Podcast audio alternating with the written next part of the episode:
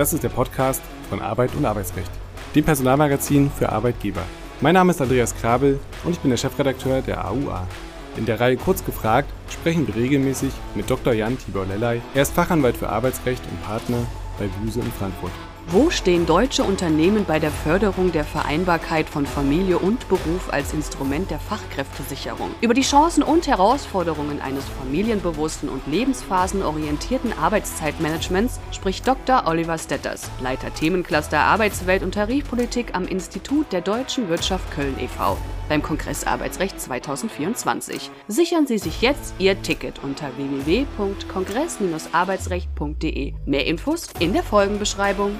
Herzlich willkommen zu einer neuen Folge Kurz gefragt. Heute wollen wir uns einmal Mitarbeiter- oder HR-Apps anschauen. Es klingt verlockend. Eine App bietet den Mitarbeitern Social-Media-Anwendungen, erleichtert ihnen die Terminplanung und möglicherweise kann sogar die HR-Abteilung bestimmte Prozesse outsourcen oder vereinfachen. Die Arbeitgeber-Mitarbeiter-Kommunikation kann möglicherweise auch ohne große Hürden gewährleistet werden. Doch was sind hier die Fallstricke aus vor allem arbeitsrechtlicher Sicht? Was spricht vielleicht gegen die Einführung eines solchen Tools. Lieber Dr. Lellay, was ist eine Mitarbeiter-App zunächst einmal und womit werben die Anbieter auf dem Markt? Die Mitarbeiter-App ist zuerst mal nicht mehr und nicht weniger als eine äh, Smartphone-Applikation, App, die eben auf das Smartphone runtergeladen wird und vom Unternehmen zur Verfügung gestellt wird und da gibt es mehrere Anbieter auf dem Markt, äh, manche besser, manche schlechter.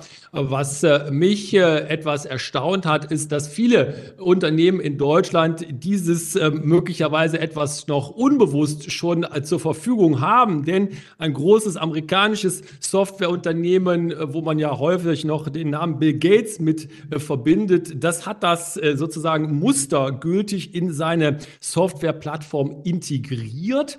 Und letztendlich letztendlich geht es ja darum, die Vorteile von Apps, äh, die viele Leute oder vielleicht sogar mittlerweile die meisten Menschen in Deutschland nutzen Apps für das Berufsleben, für das Arbeitsverhältnis verfügbar zu machen. Also darüber über eine Mitarbeiter-App, eine App, die vom Unternehmen zur Verfügung gestellt wird, die Mitarbeiter zu binden und damit eine, fast könnte man sagen, schon Arbeitgeber-Community des Unternehmens äh, zu schaffen. Ja, was spricht denn darüber hinaus für die Einführung im Unternehmen? Ich denke, was dafür spricht, ist, dass eine ganze Menge an Prozessen, die unsere Hörerinnen und Hörer aus der Personalarbeit selbstverständlich kennen, vereinfacht, digitalisiert und sozusagen viel näher an die Kolleginnen und Kollegen, an die Mitarbeiter und Mitarbeiter herangebracht werden können. Ich äh, nehme nur mal ein paar Beispiele so aus der Praxis raus. Man kann da zum Beispiel interne Jobbörsen schalten, man kann da Angebote für Trainings schalten, man kann da Ideenmanagement betreiben, man kann da auch ein anonymes Beschwerdemanagement einrichten. Man kann da zum Beispiel auch einen Blog einrichten des Vorstandes.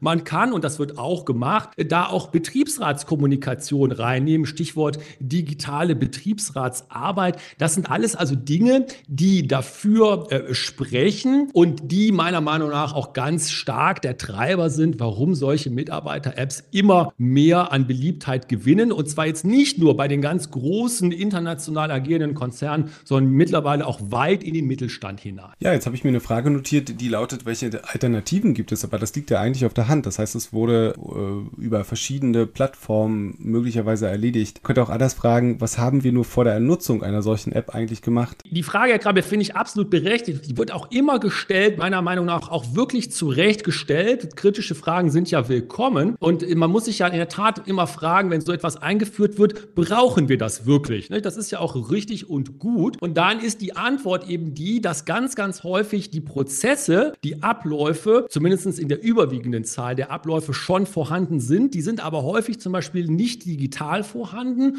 Und, und das finde ich einen ganz interessanten Aspekt, der auch reinspielt in die, sage ich mal, Demokratisierung der Arbeitswelt, dass zum Beispiel gesagt wird, mit dieser App, unserer jetzt zukünftigen Mitarbeiter-App, schaffen wir es auch, die Kolleginnen und Kollegen zu erreichen, die nicht regelmäßig am Computer, am am Desktop oder am Laptop sitzen, die zum Beispiel in der, in der Produktion sind, die zum Beispiel irgendwo draußen sind, die zum Beispiel typischerweise nicht den Online-Zugang zum Beispiel zum Intranet und so weiter haben, die haben aber in der ganz überwiegenden Zahl der Fälle ein Smartphone und wenn die unsere App haben, sind die Teil unserer Arbeitgeber-Community. Das heißt, hier geht man schon noch mal einen weiteren Schritt, also einen qualitativen Sprung nach vorne, wenn es gut läuft. Im Mittelpunkt steht natürlich ähm, das Kommunikationstool oder die Möglichkeit zur erweiterten und vereinfachten Kommunikation. Aber welche Funktionen sind darüber hinaus noch denkbar bzw. sinnvoll? Sie hatten es schon angedeutet. Ich würde sagen, die HR-Abteilung ist da bestimmt relativ hellhörig, was die HR-Prozesse angeht. Ja, richtig. Und ganz zu Recht ist die hellhörig. Ich greife auch gerne mal drei Beispiele hier auch aus der Praxis ähm, raus, die eben ganz klar sich mit den HR-Prozessen, den Personalprozessen eben beschäftigen. Typischerweise kann man über solche Mitarbeiter-Apps zum Beispiel Beispiel Steuern, Schichtplanung äh, oder Arbeitszeitplanung. Äh, typischerweise kann man darüber steuern Onboarding oder Trainingsprozesse, die ja auch äh, von der Personalabteilung, wenn es gut läuft, gemanagt werden. Typischerweise kann man darüber managen äh, Verfahren zur Urlaubsgewährung oder Urlaubserteilung und auch großes Stichwort kann man darüber, je nachdem welches Tool man nutzt, kann man aber digitale Arbeitszeiterfassung darüber äh, regeln und steuern. Also da gibt es schon ein ganze Menge Potenzial, insbesondere für die Kolleginnen und Kollegen in den HR-Bereichen. Und jetzt kommt der spannende Blick des Arbeitsrechtlers auf die ganze Geschichte. Ist das denn alles rechtlich auch so sauber abbildbar und entspricht es vor allem den Formerfordernissen im deutschen Arbeitsrecht? Ja, der interessante Punkt ist, und das ist ein bisschen jetzt meine, meine Kritik an einigen der Anbieter, die man da draußen findet. Teilweise wird es nämlich so dargestellt, als wenn äh, Unternehmen die Nutzung von solchen Apps, Apps verpflichten, von solchen Mitarbeiter-Apps verpflichten vorschreiben können. Das ist meiner Meinung nach an der Praxis völlig vorbeigedacht, denn die Mitarbeiter-App, die funktioniert ja vor allen Dingen dann, wenn ich das auch bei den Kolleginnen und Kollegen, Mitarbeitern, Mitarbeiterinnen einsetzen kann, die eben kein dienstliches Smartphone haben. Das heißt, die müssen das runterladen. Wenn es vernünftig gemacht ist, wollen die das runterladen auf ihr privates Smartphone. Und das kann ich selbstverständlich nicht mit dem arbeitgeberseitigen Direktionsrecht vorschreiben. Das heißt, der Königsweg ist die Freiwilligkeit der Teilnahme Teilnahme an einem solchen Programm, Mitarbeiter-App-Einführung und auch Mitarbeiter-App-Nutzung, äh, die muss ja auch genutzt werden, die App, sonst verpufft das völlig. Und da muss man eben noch zwei weitere wichtige Bereiche beachten. Obwohl das eine Freiwilligkeit ist, die, das, äh, die dem zugrunde liegt, gibt es Mitbestimmungsrechte des Betriebsrats. Da können wir wieder in unseren Lieblingsparagraphen gucken. Paragraph 87 Absatz 1 und zwar in die Nummern 1 und 6 sind eben die Ordnung des Betriebes bzw. des Arbeitsverhaltens und die technischen Einrichtungen Einrichtungen dieses Arbeitsverhalten überwachen können. Da ist also ganz klar Mitbestimmungsrecht gegeben. Und dann weiterer dritter wichtiger Bereich ist eben der Datenschutz. Wenn man da, und das ist ja bei den überwiegenden Fällen, zum Beispiel im Mittelstand natürlich so, mit externen Anbietern arbeitet, dann hat man es hier mit Auftragverarbeitung zu tun, Artikel 28 DSGVO. Und das ist letztendlich auch etwas, was da natürlich Berücksichtigung finden muss. Ja, dann lassen Sie uns das gleich nochmal ein wenig vertiefen. Zunächst aber die Frage, erwarten denn Bewerber mittlerweile sogar digitale Tools für den Arbeitsalltag? Also hat sich da der Arbeit, äh, Arbeitsmarkt mittlerweile so gewandelt, dass äh, Bewerber da einfach davon ausgehen, dass es sowas gibt? Ja, ich äh, meine, dass das so ist äh, und das wird auch sicherlich noch weiter gehen. Und das ist ja auch ganz klar aus meiner Sicht deswegen, weil es die Lebenswirklichkeit äh, vor allen Dingen auch natürlich junger Menschen widerspiegelt, die mit dem Smartphone aufwachsen, seit Schulzeiten, möglicherweise sogar spätestens, vielleicht sogar noch früher und ganz selbstverständlich davon ausgehen, dass sich das auch in das Arbeitsverhältnis überträgt. Das heißt, da gibt es meiner Meinung nach eine Erwartungshaltung, äh, gerade von jungen Menschen, aber auch von äh, schon etwas lebensälteren Menschen, denn die Digitalisierung wird ja zu Recht überall groß geschrieben und diese Mitarbeiter-Apps, wir hatten es ja auch gerade schon gesagt, sind ein sehr großes und wichtiges Feld der Digitalisierung, der internen Digitalisierung. Das heißt also hier, ob es nun die Mitarbeiter-App ist oder ob es andere digitale Tools sind am äh, Arbeitsplatz, aber häufig eben immer mit einem Bezug zum Smartphone, da gibt es mal meiner Meinung nach absolut eine Erwartungshaltung und die steigt sogar. Dann lassen Sie uns zum Schluss nochmal auf die drei Problempunkte, die Sie herausgegriffen haben, eingehen. Wer ist denn für den Datenschutz bei der Implementierung und dann vielleicht so getrennt betrachtet noch bei der Nutzung im Unternehmen verantwortlich? Ja, das ist eine interessante Differenzierung, die dann im Ergebnis aber keine ist. Und das ist sicherlich auch ein wichtiger Punkt, den man für die Praxis immer im Hinterkopf behalten muss. Wir können reingucken in die SGVO. Da steht in Artikel 4 Nummer 7 DSGVO drin, dass eben die Verantwortlichkeit, die datenschutzrechtliche Verantwortlichkeit immer bei der zum Beispiel juristischen ähm, äh, Person liegt, die eben die Mittel und Zwecke der Verarbeitung der Person personenbezogenen Daten vorgibt bzw. das entscheidet. Das ist also hier immer die Arbeitgeberin, vertreten durch die Geschäftsführung oder den Vorstand und so weiter und so weiter.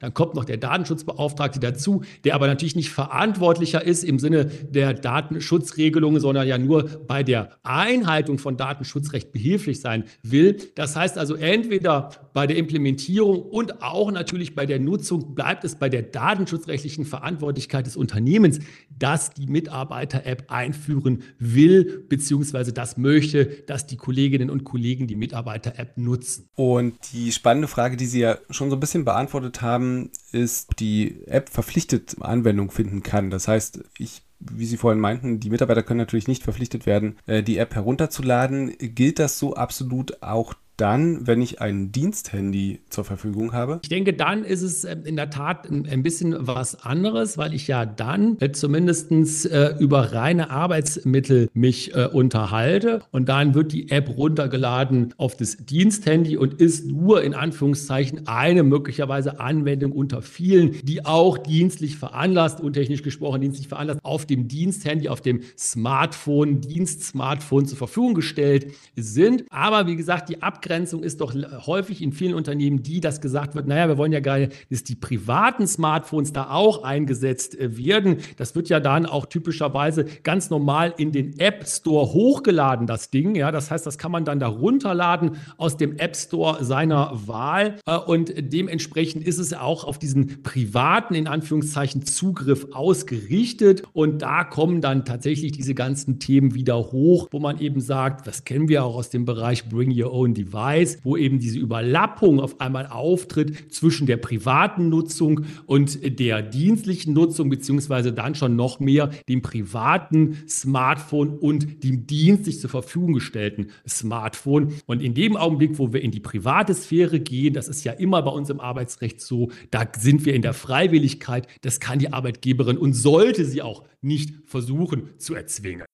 Dann bleibt zum Abschluss noch die spannende Frage nach der Rolle des Betriebsrats. Sie hatten ja schon angedeutet, dass hier einiges an Mitbestimmungsrechten lauert. Es lauert einiges an Mitbestimmungsrechten, aber wenn wir noch mal einen Schritt zurückgehen, da muss man ja, und da kommen wir wieder auf das Thema Freiwilligkeit zurück. Meiner Meinung nach ist es völlig illusorisch und auch kontraproduktiv, sich als Geschäftsführung oder Vorstand zu überlegen, dass man eine solche Mitarbeiter-App einführen würde, gegen oder am Betriebsrat vorbei. Denn wie gesagt, man möchte ja gerne, dass die Mitarbeiterinnen und Mitarbeiter das runterladen aus dem App Store, dass sie damit arbeiten, dass das Tool angenommen wird, dass es in der Unternehmenswirklichkeit an den Arbeitsplätzen, in den Arbeitsverhältnissen ankommt. Und da ist der Betriebsrat der geborene Partner, der sich auf diese schon erwähnten Mitbestimmungsrechte berufen kann, der aber auch gleichzeitig wie in vielen anderen Fällen dazu beitragen kann, dass dieses Projekt ein Erfolg wird und insbesondere zum Beispiel dann, kleiner Tipp hier aus der Beratungspraxis, wenn man ihm dann anbietet, dass er auch ein Teil dieser Community sein kann, dass er zum Beispiel dort